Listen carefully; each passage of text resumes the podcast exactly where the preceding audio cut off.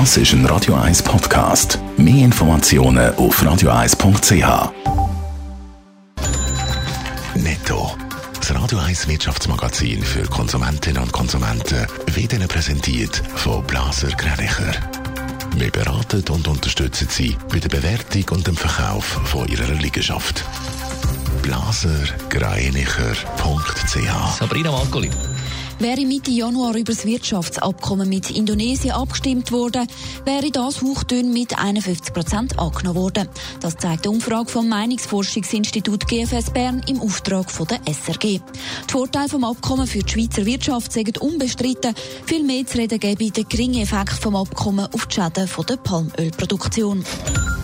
Der Genfer Aromen- und Duftstoffhersteller Givaudan hat den Umsatz und Gewinn im letzten Jahr können steigern.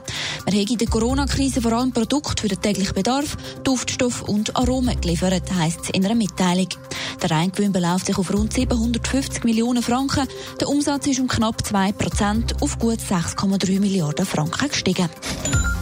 Der grösste US-Autobauer General Motors will sein Neuwagenangebot bis 2035 komplett emissionsfrei aufstellen. Das hat der Konzern bekannt gegeben.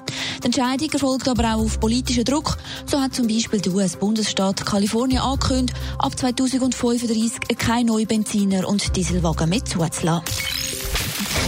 Die SBB kämpft schon länger mit einem Lokführermangel und haben immer wieder verzweifelt nach Personal gesucht und sind jetzt offenbar in der Corona-Krise fündig geworden. Sabrina Margolin, kann man fast schon von einem Lokführerboom reden jetzt? Ja, sowohl die SBB, aber auch andere Transportunternehmen werden regelrecht überrannt. Mittlerweile fehlt sogar schon ein Ausbildungsplatz. Bei der SBB sind allein im letzten Jahr knapp 10.000 Bewerbungen eingegangen, heisst gegenüber der NZZ. Wer sich aktuell für den Beruf vom Lokführer interessiert, muss sich gedulden. Bis im Mai sind bei der SBB alle Klassen voll. Die Nachfrage zeigt sich aber auch beim Bahnunternehmen BLS. Dort kommt man erst nächstes Jahr wieder einen Ausbildungsplatz über. Eine spannende Entwicklung. In den letzten Monaten hat die prekäre Lage im Führerstand ja sogar dazu geführt, dass Dutzende Verbindungen müssen gestrichen werden Und laut SBB hat es bei den Bewerberinnen und äh, Bewerbern auch etwa eine Pilotin Pilot dabei, also von der Luft auf die Schiene quasi. Ja, aus bekannten Gründen boomt die Luftfahrt ja aktuell nicht besonders. Und das stellt man jetzt auch bei der SBB fest. Es gäbe tatsächlich einen Haufen Leute, die aus der Aviatikbranche kommen und sich für die Ausbildung zum Lokführer interessieren.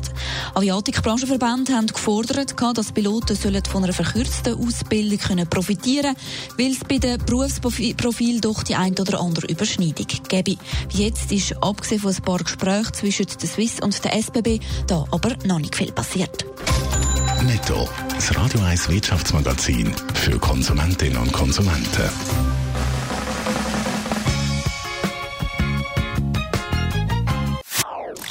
Das ist ein Radio 1 Podcast. Mehr Informationen auf radio1.ch.